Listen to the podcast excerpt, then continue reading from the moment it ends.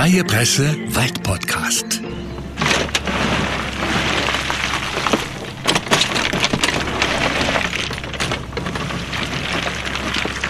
In der heutigen Folge von Stammgäste wird es richtig laut. Ich treffe mich mit Chris Hermann, der verantwortlich ist für den Wegebau im Forstbezirk Eibenstock. Und so geht es in dieser Folge auf Wegen und Stegen durch den Wald. Herr Hermann, wo sind wir hier genau? Wir sind heute im Revier Bockau auf dem Franzosenweg unterwegs und schauen die Baustelle der, des, der Wegeverbreiterung an. Sie sind der Wegemeister. Ist diese Bezeichnung korrekt?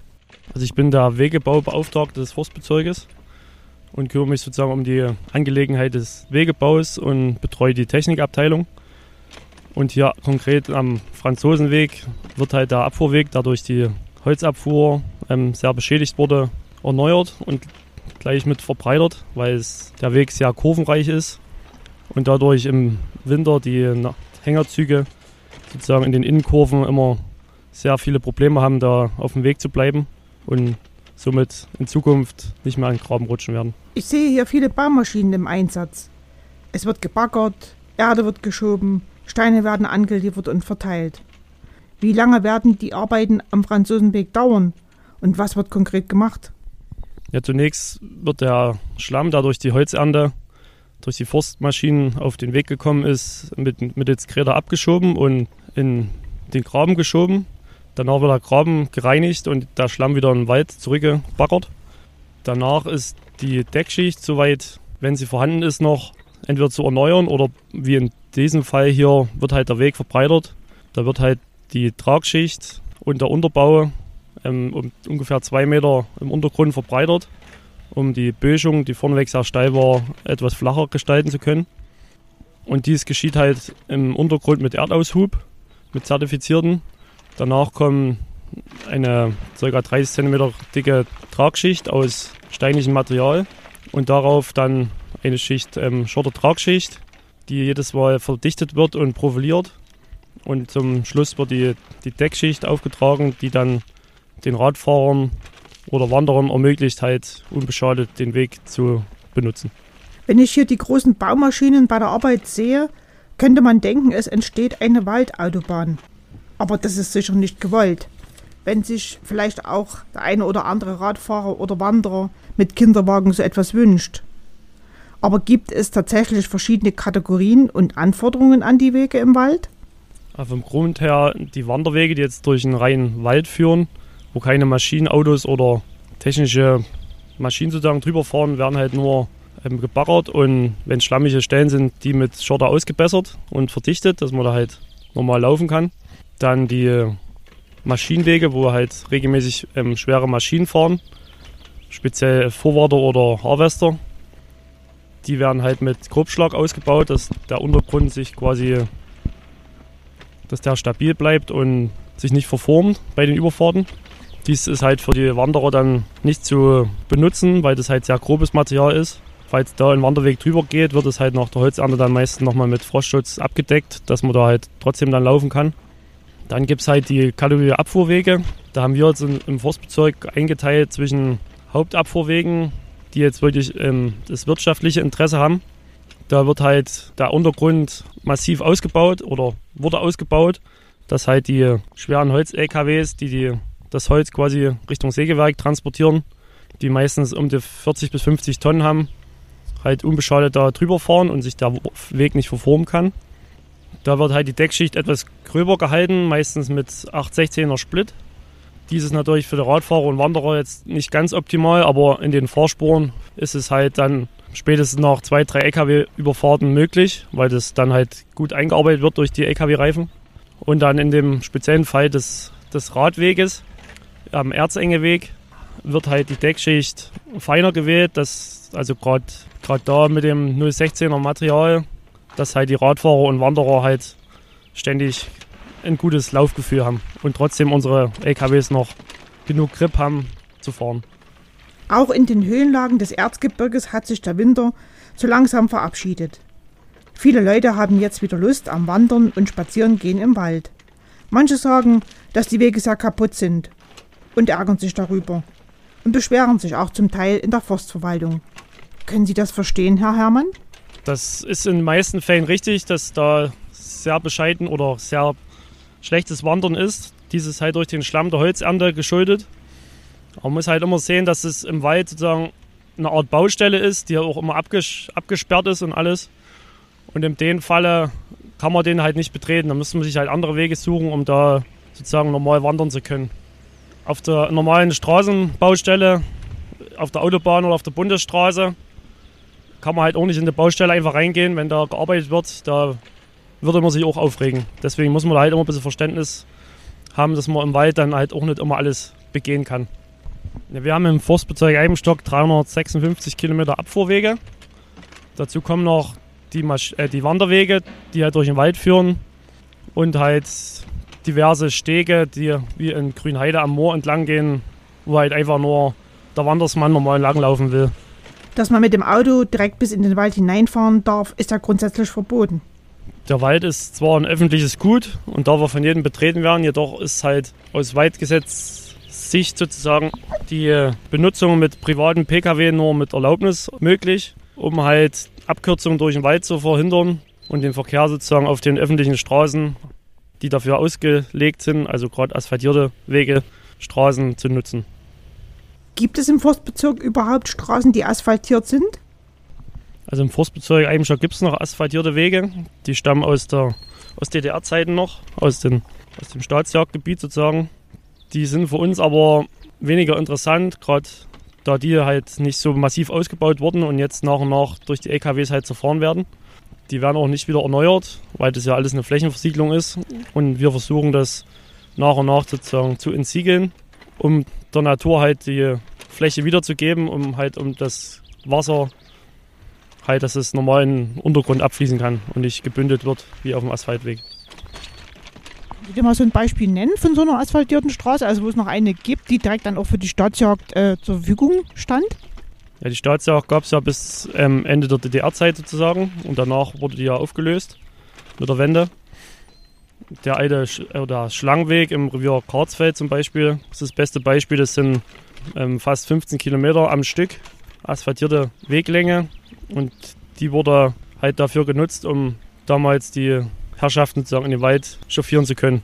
Die wird aber, wenn sie jetzt nach und nach zu fahren wird, halt zurückgebaut und halt durch eine sandgeschlemmte Schotterdecke ersetzt. Radfahrer gehören zu den häufigen Nutzern von Waldwegen. Manche von ihnen ärgern sich über dieses lose Gestein, den Split, der auf den Wegen liegt.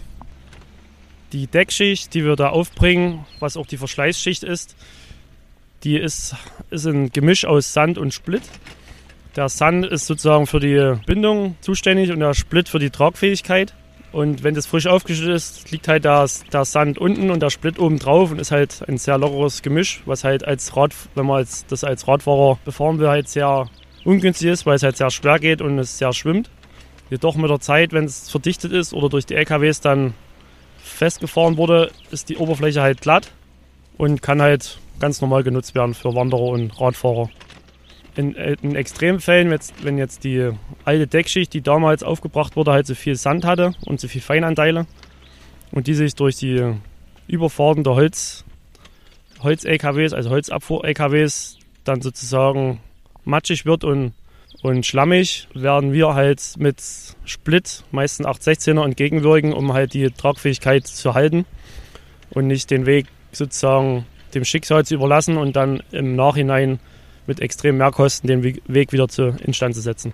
Also geht es jetzt gar nicht so vordergründig um die Interessen derer, die den Weg nutzen, sondern mehr um die Standsicherheit des Weges. Genau, der, der reine Weg, ähm, der Wegekörper muss halt in sich standfest sein und halt das Wasser muss abfließen können über die Gräben und Durchlässe. Sobald der Weg halt aufweicht, ähm, verliert er halt an Tragfähigkeit und es werden dann halt die bekannten Fahrspuren oder Fahrrinnen. Und um dies halt entgegenzuwirken, ist halt die regelmäßige Pflege notwendig, speziell halt der Deckschicht, dass die halt nicht vergrast und dann sich halt dort das Wasser sammeln kann oder halt auch der Grabenpflege, dass das Wasser halt immer schnellstmöglich abfließen kann und dann halt im Wald dort versickert. Denn wenn die Tragfähigkeit ähm, verloren geht sozusagen, ist es halt im Nachgang müsste man den Weg halt ein halbes Jahr sperren, dass da wieder austrocknen kann. Das möchte halt auch keiner. Und die ganzen Wege sind natürlich auch Rettungswege. Wenn halt doch im Wald mal ein Unfall passiert, müssen ja die Krankenwegen oder Notarztfahrzeuge sozusagen zu dem Unfallort kommen können. Und deswegen ist es halt immer so ein, eine schwierige Sache, das allen Nutzern recht zu machen. Zum einen die LKWs, die halt drüber fahren müssen, dass das Holz halt aus dem Wald transportiert werden kann. Und auf der anderen Seite den Radfahrern und Wanderern, die halt gern eine glatte Oberfläche haben wollen, was aber halt dann auf Dauer im, im Gleichklang halt nicht funktioniert. Also man muss da immer beide Seiten verstehen und auch mal nachsichtig sein. Und im Winter kommen ja noch die Läuben dazu. Gehen die auch generell über Waldwege oder kann man das nicht so sagen? Generell nicht. In den höheren Lagen, sozusagen im Revier Johannstadt und Wildendal, gehen einige Läuben auf, auf Wegen entlang. Die sind dann auch halt für PKWs gesperrt und die Holzernte wird halt dort umgelenkt oder halt im zeitlichen Herbst durchgeführt. Die meisten Läuben ähm, laufen aber durch den Wald, jetzt auf Maschinenwegen zum Beispiel oder halt dafür angelegten Schneisen und werden halt dann regelmäßig freigehalten von Gestrüpp und Sträuchern, die aufwachsen, damit halt im Winter dann die Läuben benutzt sozusagen eine, eine gute Oberfläche haben, um da ihren Skisport treiben zu können. Sie hatten von den 356 Kilometer Wanderwege im Forstbezirk Eibenstock erzählt. Ist es da überhaupt möglich, übers Jahr hinweg die gesamte Strecke zu kontrollieren? Na, zum einen haben wir ähm, 13 Reviere im Forstbezirk Eibenstock, die halt jeden, jedes Mal einen Revierförster oder eine Revierförsterin haben und die jeden Tag sozusagen im Revier sind. Und ich als Einzelperson kann halt auf den genannten 356 Kilometer Netz jede Woche sein und die abfahren. Deswegen bin ich halt auf die Zuarbeiter Revierleiter angewiesen, die dann sagen, dass wenn durch die Holzernte und Holzabfuhr die Wege beschädigt worden sind, die dann halt instand gesetzt werden müssen. Ich würde mir dann halt die genannten Orte anschauen und dann halt die Baumaßnahmen einleiten, die dann erforderlich sind. Also, da wären auf der einen Seite die Hinweise von den Revierförstern. Und sind Sie auch an Hinweisen von Bürgern interessiert? Gern können auch ähm, Waldbesucher da Hinweise geben, weil man ja wirklich nicht an jeden, jeden Fleck des Waldes kommt. Und die werden dann halt mit im Konzept aufgenommen und bearbeitet, zeitnah, wenn es Zeit zulässt und wie halt der Aufwand ist. Welche Firmen sind hier im Wald beschäftigt? Müssen Sie solche Arbeiten ausschreiben, ähnlich wie beim Straßenbau? Also wir sind ja durch die öffentliche, durch den öffentlichen Teil, den wir sozusagen betreuen, ähm, auch verpflichtet, wirtschaftlich zu handeln und die Sparsamkeit durchzuführen. Dadurch sind wir halt auch verpflichtet, Ausschreibungen zu, durchzuführen. Die mache ich jedes Jahr und wir werden Raumverträge ausschreiben, weil man meistens halt, wenn halt eine Baustelle beginnt, die nicht drei Monate vorneweg planen kann, das ist meistens eine spontane Sache innerhalb von ein, zwei Wochen. Und da brauchen wir dann halt die fähigen Firmen, die quasi hier regional ansässig sind, die auch Ortskenntnis haben. Die werden dann halt da bevorzugt mit angeschrieben und bewerben sich halt mit drauf aus die, auf die Rahmenverträge. Und die letzten Jahre, also seitdem ich da bin, hat es eigentlich immer funktioniert, dass die regionalen Unternehmen sozusagen hier dann bei uns im Wald arbeiten können. Und wie viel gibt da der Forstbezirk im Jahr für solche Baumaßnahmen aus? Es ist natürlich unterschiedlich, wie die Schadgeschehen sind. Beispielsweise bei der letzten Burgenkäferkalamität, was über die letzten zwei, drei Jahre ging, wurde halt der Wald ähm, fast überall befahren, um halt die Käferbäume entnehmen zu können und da die Ausbreitung zu verhindern. Da wurden halt auch viele Wege beschädigt. Jetzt dieses Jahr zum Beispiel oder Ende letztes Jahres wurde halt auf relativ kleiner Fläche, ungefähr auf ein Fünftel des Forstbezirges, ähm, Holz geerntet. Da halt der Holzmarkt wieder nach Holz verlangt hat und die Preise auch angemessen gestiegen sind. Und da wird, wird halt der Wegzustand bloß punktuell beschädigt und nicht wie damals halt auf der ganzen Fläche. Im Schnitt sind wir bei 1,4 Millionen Euro jährlich, die investiert werden in, in unserem Forstbezirk, sei es für Waldwege, Maschinenwege, die Wander- und Radwege und natürlich auch für Brücken, Stützmauern und Technik, die halt vorgehalten werden muss, wie Traktoren mit Anbaugräder oder Traktoren mit für den Winter mit Schneeflug und solche Sachen. Also kümmern Sie sich auch um die Technik, die für Bauarbeiten notwendig ist. Gibt es dafür einen Fuhrpark im Forstbezirk? Genau, in einem Stock haben wir quasi eine Technikabteilung, die hat drei Kollegen inne und dazu zählen halt drei Traktoren mit verschiedenen Anbaugeräten, wie gerade genannt. Dann haben wir noch einen Zweiachs-LKW, ein Multicar und halt ein Dienstfahrzeug sozusagen, ein VW-Bus für den, für den Wegebau beauftragt, also für mich. Und diese werden halt, oder die durch bevorzugt einsetzen, um die halt schnell mal irgendwo was machen zu lassen, dass nicht extra Firmen hin müssen. Wenn halt größere Baustellen anstehen, werden dann halt die Firmen mit, mit Rad- oder Kettenbagger dazugezogen, die dann auch mit Bioöl ausgestattet sind, um halt im Wald sozusagen bei einer Havarie da nichts Schlechtes in, den Erdboden gelangt. Gerade mit dem Bioöl ist halt auch durch die Landestauschbeamtenverwaltung ähm, gefordert, da wir ja hier ein Drittel unserer Waldfläche sozusagen am, an den Trinkwassertalsperren haben. Und das ist sozusagen eine vorbeugende Maßnahme, um halt die Trinkwasserqualität gewährleisten zu können. Sie hatten davon gesprochen, dass Sie nicht nur die Wege im Wald im Blick haben, sondern auch die Brücken und Stege. Wie sieht's aus? Sind die alle in Ordnung? Ähm, wir haben um die 55 Brücken, die alle fünf Jahre durch ein Ingenieurbüro sozusagen überprüft werden müssen. Die bekommen dann eine Zustandsnote und so der Schnitt unserer Brücken liegt bei 2,5 was ein guter Zustand ist. Und sobald der Zustand halt unter 4 rutscht, müssen halt Maßnahmen ergriffen werden, um halt die Befahrbarkeit der Brücken weiterhin gewährleisten zu können. Das bedeutet dann halt, dass die Brücken durch ein Ingenieurbüro dann entweder werden sie halt neu gebaut oder instand gesetzt. Das übernimmt dann das Ingenieurbüro mit der Ausschreibung und alles. Wir sind dann sozusagen bloß der Bauherr Gibt es da jetzt ein aktuelles Beispiel, wo Sie sagen, da wird demnächst was gebaut oder wird gerade gebaut? Weil ich denke, könnte mir vorstellen, so viele Baustellen parallel zur gleichen Zeit, äh, das geht gar nicht. Also das schaffen Sie wahrscheinlich gar nicht. Zurzeit machen wir, ähm, erneuern wir keine Brücke.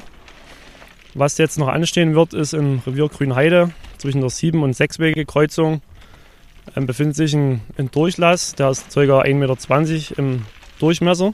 Und die beiden Betonrohre sind sozusagen durchgebrochen und die müssen erneuert werden. Das wird wahrscheinlich auch zeitnah geschehen, um halt weitere Einbrüche zu verhindern und dann halt die Befahrbarkeit und Bewanderbarkeit sozusagen weiter gewährleisten zu können.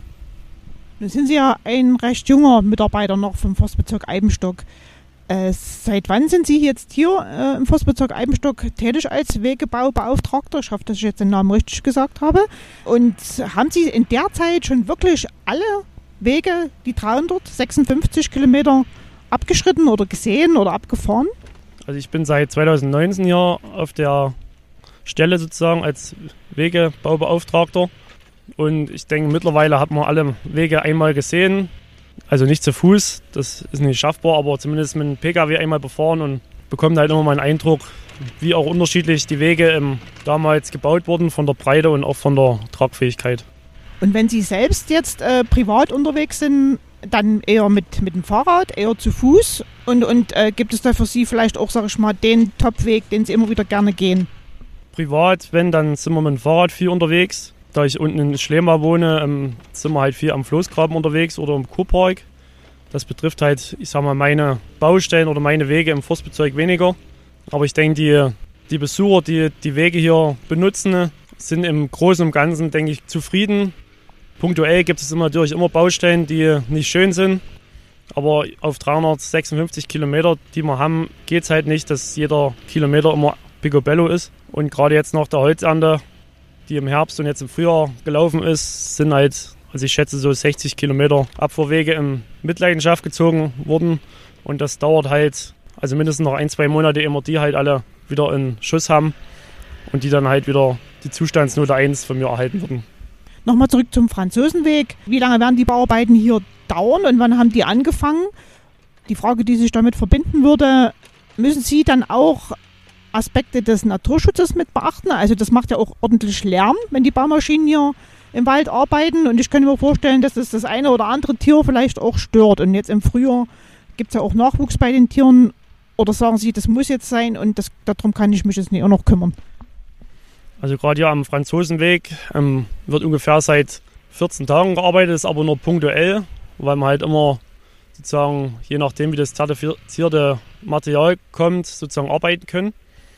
Wir wollen ja auch keinen Bauschutt und sowas einbauen. Das soll ja ordentliches Material sein, was auch für die Ewigkeit dann gedacht ist. Und die Kollegen arbeiten ja hier bloß acht Stunden vormittags sozusagen. wo auch am Wochenende dann die Leute hier laufen. Und natürlich ist durch die Baumaschinen ein bisschen mehr Lärm. Aber ich denke, die Tiere, die gewöhnen sich dran und sind auch dann nicht böse drum, wenn wir sozusagen fertig sind und können dann das Neugeschaffene wieder genießen und die Ruhe. Aber für die Zeit, wo gearbeitet werden muss, können wir es leider nicht verhindern und die Tiere sind ja alle mobil, von daher schaffen sie es auch, sich da woanders eine gute Stelle zu suchen, wo es ruhig ist. Also die ziehen sich dann in, in tiefere Regionen, wo es still ist, zurück einfach, die Tiere. Ja, wir arbeiten nur am, am Wegekörper sozusagen und wenn man jetzt 100 Meter vom Weg weg ist, ist der Lärm ja wirklich nicht mehr also schlimm oder störend. Und durch die normalen, wenn jetzt Wind oder Sturm ist, ist im Wald ja auch recht laut durch die Windgeräusche, durch die Äste und die Bäume, die sich da hin her bewegen. Von daher kann ich es für gut heißen sozusagen, dass da kein Vogel sich auf Dauer sehr gestört fühlt. Sie hatten vorhin von diesen asphaltierten Straßen erzählt, die im Wald angelegt worden sind für die Staatsjagd. Ich könnte mir vorstellen, dass im Sinne des Naturschutzes oder Klimaschutzes in den letzten Jahren sich die Auffassung darüber, was man im Wald baut oder im Wald auch anlegt, geändert hat. Die äh, asphaltierten Wege sind halt, wenn man die neu baut, eine sehr hohe Investitionssumme sozusagen, die da aufgebracht werden muss, die dann quasi auch lange hält. Aber wenn halt Schäden sind, zum Beispiel durch Holzerntemaschinen, die mit Bändern aus dem Wald rauskommen müssen, um halt dort den Wege, äh, den Waldboden sozusagen nicht unnötig zerstören zu müssen, ist es halt immer ein, eine schwierige Angelegenheit, damit die Bänder sozusagen auf den Maschinen den Asphalt nicht zerstören. Und da wir immer mehr auf Bodenschutz legen und sozusagen auf Klimaschutz, sind halt die asphaltierten Wege halt im Wald nach unserer Auffassung halt nicht mehr tragbar. Zum einen wegen der Investitionssumme, dann die Energieaufwendungen, die bei der Herstellung vom Asphalt halt entstehen. Und zum anderen muss man es halt auch speziell einbauen und die Oberfläche ist halt dann versiegelt und kann halt, wenn die Asphaltdecken geschlossen sind, ist die Oberfläche ja versiegelt und das Wasser kann nicht im Untergrund eindringen und würde dann halt gebündelt sozusagen abfließen. Und dies kann sozusagen die sandgeschlemmte Schotterdecke besser. Sie nimmt quasi in der Oberfläche Wasser auf und gibt sie dann halt nach und nach wieder ab. Wenn bei Starkregen fließt natürlich auch Oberflächenwasser ab in den Graben, was auch gewollt ist. Aber jetzt das normale, regelmäßige, der regelmäßige Regen ähm, dringt halt in, den, in die Deckschicht ein, wird halt wie aufgesaugt und gibt sich halt nach und nach wieder ab. Was halt auch wieder fürs Waldklima sozusagen positiv ist, um halt die Kühlung auf lange Sicht gewährleisten zu können. Wenn im Winter die Holzfellarbeiten stattfinden und äh, eben auch viele Wege da, dadurch in Mitleidenschaft gezogen werden, werden, ärgert Sie das persönlich als jemand, der für den Wegebau verantwortlich ist oder sagen Sie, das muss sein? Ja, wenn es jetzt ein schöner, kräftiger Winter ist, also mit ordentlich Schneelage und Frost, passiert an dem Wegekörper an sich nichts, weil halt die Schneedecke sozusagen in sich durchführt, gerade auf den Fahrspuren und so die Wegekörper nicht beschädigt werden. Was uns halt die letzten Jahre sehr beschäftigt, ist halt durch die milden Winter, was halt immer sehr, also sehr wenig Frosttage sind und wenig Schnee, ist halt immer sehr viel Feuchtigkeit im Wegekörper sozusagen und durch die Überfahrten der LKWs wird es halt in den Untergrund gedrückt und dadurch der Weg halt sehr schwammig. Können wir leider nicht ändern, weil das halt ein Naturereignis ist. Aber das versuchen wir halt mit der Maßnahme des Splittauftrages halt zu verhindern, um halt die Tragfähigkeit dann trotzdem gewährleisten zu können. Also die Waldarbeiter machen am Ende auch nur ihre Arbeit, würden Sie sagen? Genau, die ähm, stellen ja das, das Rohholz sozusagen bereit, was dann halt abtransportiert wird und in Sägewerken verarbeitet wird und dann halt von, den, von der Bevölkerung halt gekauft wird sozusagen. Und jeder möchte halt gerne Holz bei sich zu Hause haben, weil es halt was Natürliches ist und was Nachwachsendes. Deswegen müssen wir halt auch das Holz hier in, in der Region sozusagen ernten und nicht aus Sibirien irgendwo importieren. Und daher machen die Arbeiter, die das Holz sozusagen ernten, ihre Arbeit. Und natürlich passiert auf jeder Baustelle oder wenn gearbeitet wird Schäden und dafür sind wir halt da, dass wir die beheben. Das ist halt der Grund, warum ich warum der Arbeitsplatz überhaupt existiert, weil wenn alles schön wäre, dann würde ich nur zu Hause sitzen. Ich denke, das ist ein interessanter und wichtiger Arbeitsplatz, Herr Herrmann. Vielen Dank für das nette Gespräch. Stammgäste, der Freie Presse Wald Podcast.